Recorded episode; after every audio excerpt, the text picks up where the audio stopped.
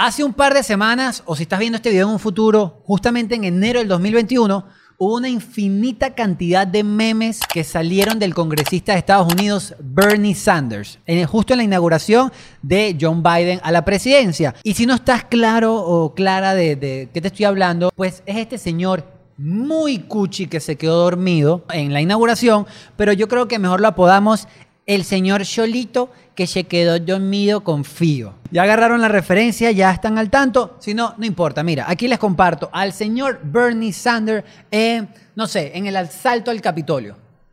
O al señor Bernie en la serie de Friends. El señor Bernie en la luna. Y por último, Bernie arropado con una arepa con diablito para que no tenga tanto frío.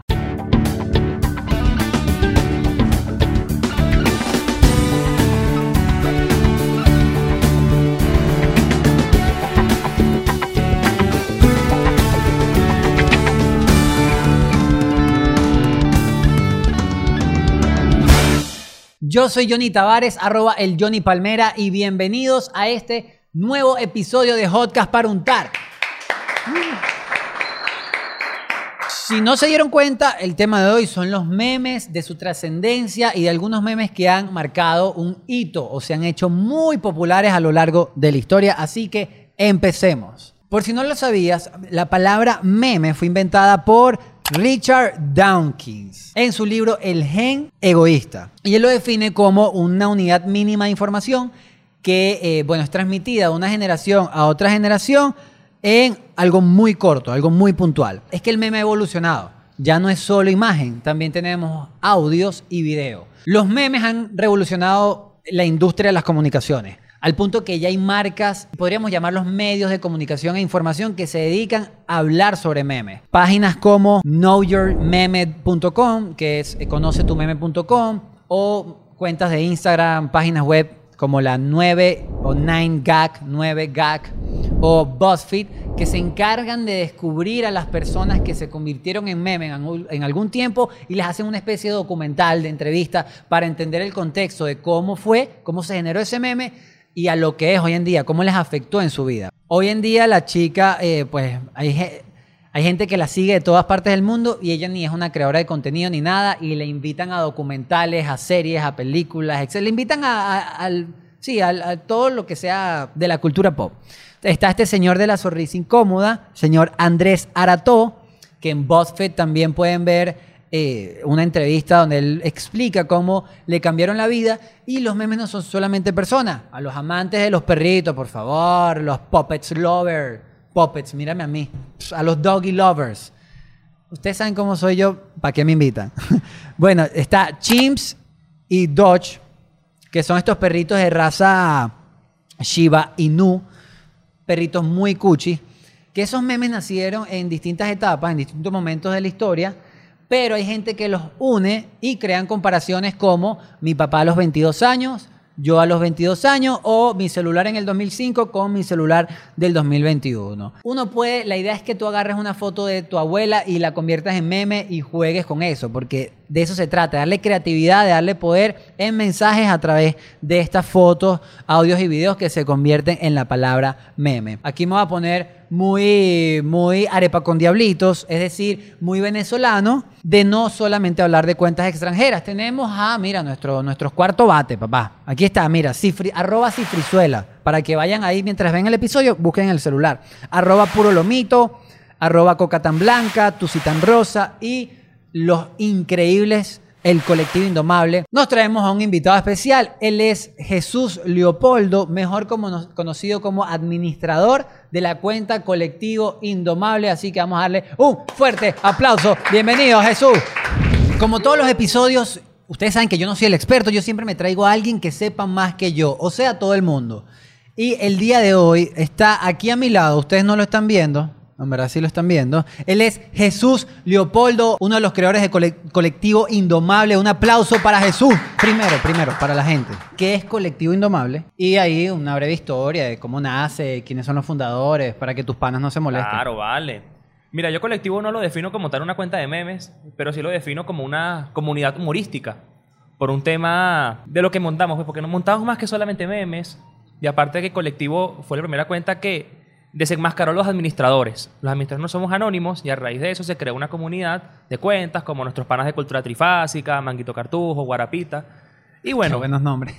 puros nombres, bueno, son distintos. Antes las fra- los nombres eran eh, vinculados con frases, ahora son nombres que no tienen ningún tipo de sentido prácticamente. Como un ejemplo, si tienes ahí uno en mente. Fororo Calamardo, una cuenta que se llama así, por ejemplo. Y es de aquí, es Es de venezolano. aquí venezolano. Nombres que tú dices. ¿Cómo, ¿Cómo compiten? O si es que compiten estas cuentas. O sea, ¿cómo, ¿cuál es la cuenta más original? ¿Cómo yo podría definir eso? La cuenta más original es complicada porque el humor es muy subjetivo, realmente. Pero para mí una cuenta original es una cuenta que no solo que cree memes, sino que sepa eh, posicionar un contenido que nadie ha visto y, y lo haga viral, ¿entiendes? Por ejemplo, puede ser desde una polémica, un meme incluso que tú, que tú dices, oye, ¿esto de dónde salió? Pero me identifiqué con ese mismo meme. Cambio, con las cuentas que lo que hacen es hacer puro repost, repost, repost, incluso publicaciones viejas, eso sí no lo veo como algo original. Eso te iba a preguntar, Jesús. ¿Ustedes crean sus propios, sus propios memes y, o también agarran memes de otras cuentas? ¿Cómo, cómo es ese proceso de subir posts, creación de posts? Lo más importante es el filtro. Nosotros al día nos podrán llegar cientos de publicaciones, bueno, de posibles publicaciones en las cuales filtramos unas, unas 15, unas 8, depende. Podemos compartir videos de otras cuentas, videos de otras personas, también... Ajá, voy con algo súper polémico. Ajá. Ustedes etiquetan al creador de esa publicación. Tipo, le dan crédito, mira, no sé, fulanito hizo este post, arroba fulanito. Bueno, yo le digo a las cuentas que nos quieren mandar un meme y les digo así, o le quitas la marca de agua y te menciono, o lo monto con la marca de agua sin mencionarte. Habla una claro, cosa- papá. Claro. No, porque uno, uno no, no, no, no tiene que regalar publicidad tampoco. O sea, si te llega una marca, Diablitos llega y te dice, mira, queremos publicar con ustedes. ¿Cómo es el proceso creativo? ¿Ustedes se adaptan a un contenido de la marca o, mira, vamos a crear un meme que haga alusión a algo que conecte con la marca sin necesidad de decir la marca? Bueno, primero habría Traba que... lenguas, perdón ahí. No, pero tranquilo, eso se entiende perfecto, vale. Mira, uno tiene que primero entender cuál es el concepto de Diablito y qué es lo que ellos quieren. Vender, por, ej- por ejemplo. Pero también hay que conocer nuestra audiencia y qué es lo que nos gusta a, nuestra, a nuestros seguidores. Sí, a la comunidad. Exacto. Yo por lo menos con Diablitos crearía una especie de... como una polémica o algo así que identifique a la gente con Diablitos, pero desde un punto de vista humorístico, pues. Como alguna situación que alguien, que, o sea, que alguien se siente identificado que le haya pasado con Diablito. Exacto. Por ejemplo, tú pones, qué sé yo, un, un starter pack, que cosas más valoradas de, Vene- de- de Venezuela. Entonces pones, por ejemplo, una foto de Corina, una foto de Diablito, cosas así. Ah, o sea, Corinne Smith. ¿te Exacto. Exacto, jugar como con una regla de tres de, no Mezclas sé, Edgar todo, Ramírez, el Salto Ángel y Diablito Hundenburg. Eso Ah, sería un meme, por ejemplo. Ok, ok. Claro que es una, un, todo un tema de identificación. Hablaste de comunidad. Sí. Yo creo que ya pasa a ser... O sea, la gente fiel es comunidad. La gente que te denuncia la cuenta, que por cierto... No, esos no son comunes, no son amigos míos. no, no denuncien las cuentas de los memes, son seguidores. ah. Son seguidores. ¿Cómo, ¿Cómo me describirías la personalidad, en, en pocas palabras, de un colectivo indomable, de un miembro del team colectivo indomable? Somos mosquita muerta. A veces nos ven por la calle y somos así tranquilitos, pero no se imaginan lo, lo que tenemos en el teléfono y estamos Jesús tiene esa cara. Jesús, tú Sí. lo ves en la calle y dices, este niño bueno, vale. Así, tranquilito. Más de una señora y que, ay, ese niño bueno, ya me voy a meter a ver la cuenta. No. ¿Qué, qué cuenta pueden visitar ahorita que el colectivo indomable está como en pausa? ¿Qué otra cuenta pueden visitar de ustedes? Bueno, eh, nuestra cuenta de respaldo que se llama arroba el colectivo indomable funciona igualmente que colectivo. Una cuenta que esta sí eh, la llevo yo solo, que se llama Habla Megafo. Yo lo que hago ahí es buscar voice reales de personas y hacer videos memes con esos mismos audios. Y también hay cuentas que, que me encantan, como nuestra máxima competencia, que es Cultura Trifásica, y mi favorita de memes de Cheatpost, que se llama Pescadores Venezuela. que son hermanitos Pescadores. Venezuela. Sí, es tremenda cuenta. Qué loco, qué loco los nombres, ¿no? Sí. Que al final es como, exacto, es crear comunidad, pero a la vez pues, como colectivo indomable, que tú dices, un colectivo indomable. ¿A qué se refiere colectivo indomable? Eso viene de los orígenes. Primero, Colectivo Indomable, cuando se creó, no tenía nada que ver con cuentas de memes ni Instagram. De hecho, Colectivo Indomable nos llamábamos nosotros un grupo de panas en el colegio que echábamos broma entre nosotros y de repente, cuando ponían los números de teléfono de los representantes, yo ponía el número de teléfono de un amigo. Entonces, cuando llamaban a mi papá porque me portaba mal, llamaban al amigo mío. Entonces, Indomable viene por eso. Colectivo porque somos un grupo. Creamos un logo para el grupo de WhatsApp que teníamos en 2014. 2016 creamos una cuenta, pero no era de memes, era... Sí, bueno, eran memes de nosotros, un cheat post, pero de repente una foto contigo y yo ponía una cara de Skinner en tu cara, pues. Entonces, ok, ok. Se empezó a filtrar el, el contenido y, chamo, de repente 500 seguidores de la nada. De nos graduamos, empezamos a montar más cheat posts, hacer memes de allá por fuera Y de un día para otro 1500, el año siguiente 10.000, después 150.000 y bueno, casi medio millón ya vamos. Tienen 500 mil seguidores casi. Casi, bueno, ya 400 y dele. ¿Han estado involucrados en alguna polémica? Polémica personal, o sea, no, no hay que, ay, alguien se ofendió, porque ofenderse todo el Ah, mundo no, se ofende, pero con alguna persona. le Claro haya- que sí. Por favor, echa el cuento, que este es momento chisme. Bueno, la polémica más sonada del año, no sé si muchos la, la habrán sabido, es con Carmín, la TikToker. ok, ¿qué pasó ahí? Ahorita somos muy panas.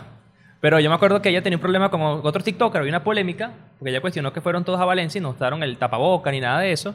Y yo, yo me metí en, el- en la polémica, pues. Pero no porque yo tuviera algo en contra, no, sino que chalequeo, me, me quería chalequeo. meter y listo, pues. Exacto, chalequeo. Entonces ella como que se molestó y hubo la, la tiradera por ahí.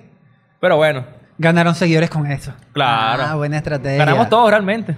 Mire, ¿y tienes algún meme favorito que, que hayas dicho? No tiene que ser actual, puede ser un... Mira, yo este meme no lo supero en mi vida. Yo, por ejemplo, así que me, que me dé mucha risa los, los memes que hacen referencia a la hipocresía de la sociedad. Es que yo no tengo un meme sí en específico, pero Ok, cuando ok. haces como que una realidad de la... Notar una realidad de la que nadie habla y le agregas el contexto humorístico, eso para mí es, bueno, llorar yo de la risa. Que son, mira, son más de 16 mil publicaciones y voy a coger un- una favorita, yo creo que no sé, es muy sí, yo creo que es eso, es, es la masificación de las publicaciones y alguno eh, Sí. será top y otros no tan top, pero bueno, igual tienes tu comunidad. Exacto. Tu top 5 de memes, que lo vamos a estar poniendo, no sé, aquí. El top 5. Ajá. Esto los tengo aquí ahorita en el teléfono y te los puedo mostrar, si quieres. Muéstramelos a mí, pues. Y lo Vamos a mostrárselos aquí rapidito, pues.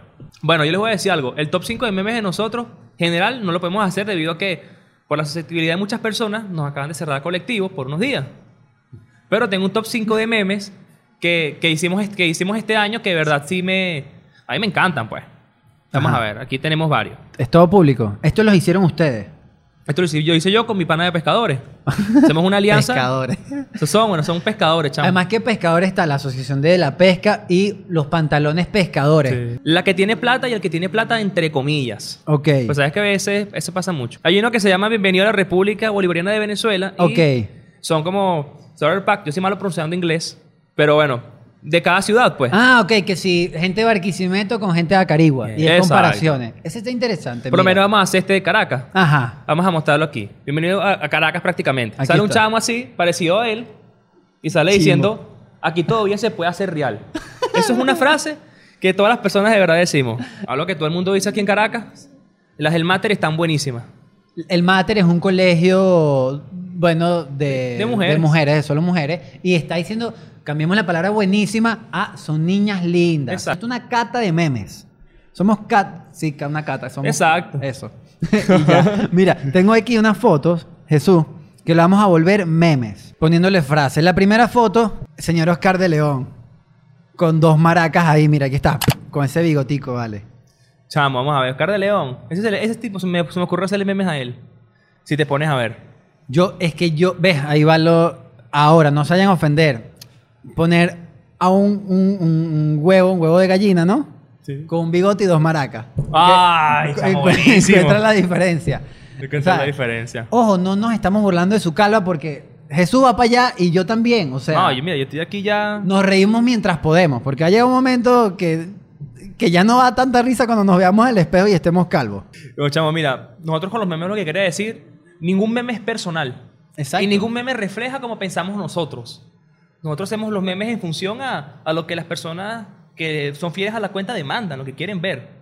Ni siquiera las polémicas son personales. Nos metemos porque nos queremos meter y ya. Y pues. eso pasa mucho, que usted, o sea, que tú publiques un meme, cierto contenido, no significa que tú, como Jesús, pienses que eso es correcto o incorrecto, No, porque al nunca. final son tus criterios.